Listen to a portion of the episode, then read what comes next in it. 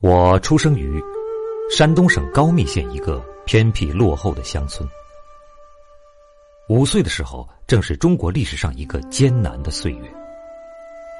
生活留给我最初的记忆，是母亲坐在一棵白花盛开的梨树下，用一根洗衣用的紫红色的棒槌，在一块白色的石头上捶打野菜的情景。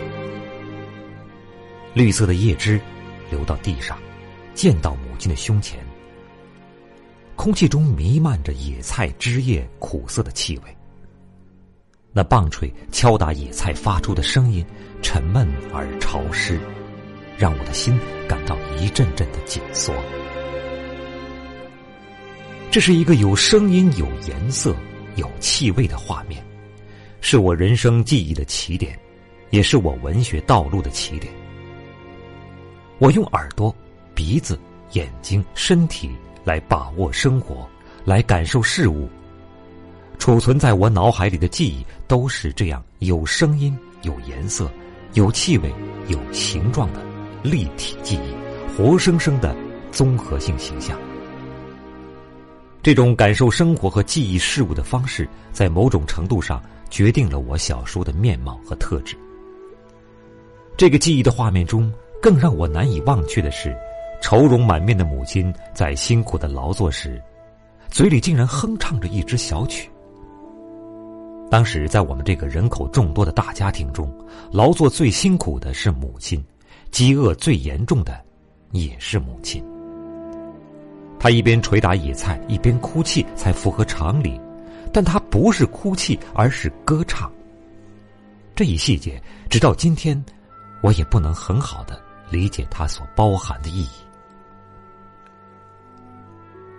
我的母亲没读过书，不认识文字，她一生中遭受的苦难真是难以尽数：战争、饥饿、疾病。在这样的苦难中，是什么样的力量支撑她活下来？是什么样的力量使她在饥肠辘辘、疾病缠身时还能歌唱？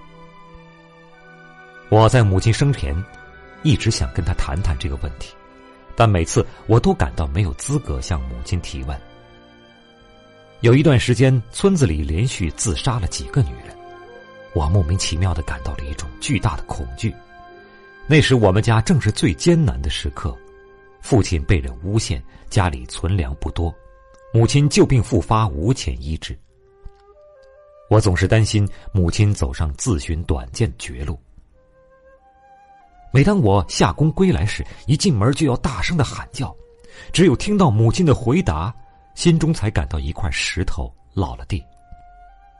有一次下工回来已是傍晚，母亲没有回答我的呼喊，我急忙跑到牛栏、磨坊、厕所里去寻找，都没有母亲的踪影。我感到最可怕的事情发生了，不由得大声哭了起来。这时，母亲从外面走了进来。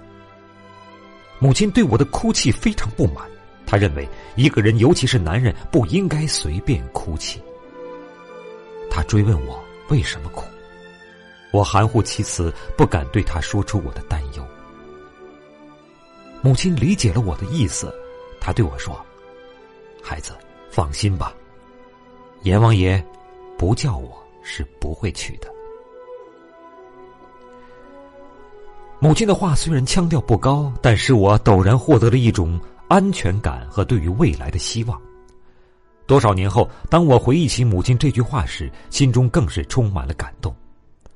这是一个母亲对她的忧心忡忡的儿子做出的庄严承诺：活下去，无论怎么艰难，也要活下去。现在，尽管母亲已经被阎王爷叫去了。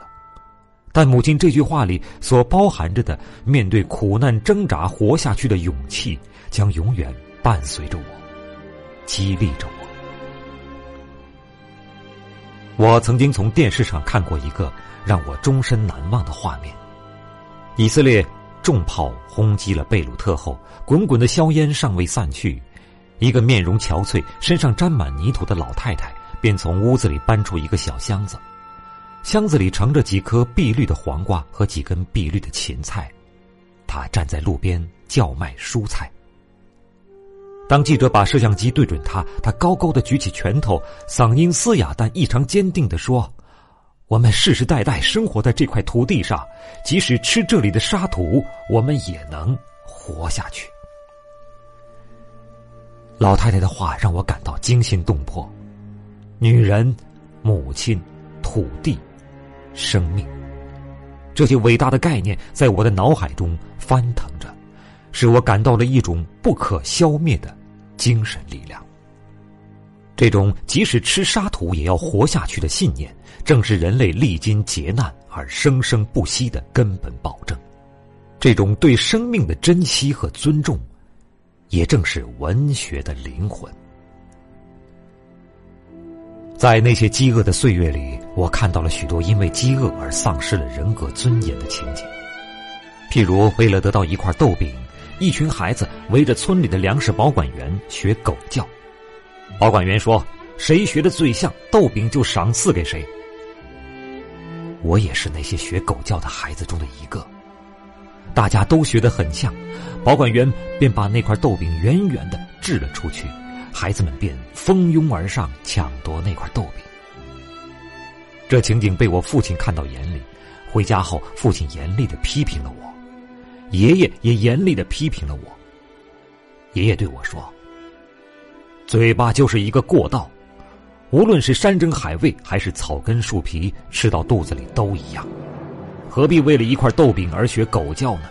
人应该有骨气。”他们的话当时并不能说服我，因为我知道山珍海味和草根树皮吃到肚子里并不一样，但我也感到了他们的话里有一种尊严。这是人的尊严，也是人的风度。人不能像狗一样活着。饥饿的岁月使我体验和洞察了人性的复杂和单纯，使我认识到了人性的最低标准，使我看透了人的本质的某些方面。许多年后，当我拿起笔来写作的时候，这些体验就成了我的宝贵资源。我的小说里之所以有那么多严酷的现实描写和对人性的黑暗毫不留情的剖析，是与过去的生活经验密不可分的。当然，在揭示社会黑暗和剖析人性残忍时，我也没有忘记人性中高贵的、有尊严的一面，因为我的父母、祖父母和许多像他们一样的人，为我树立了光辉的榜样。这些普通人身上的宝贵品质。是一个民族能够在苦难中不堕落的根本保障。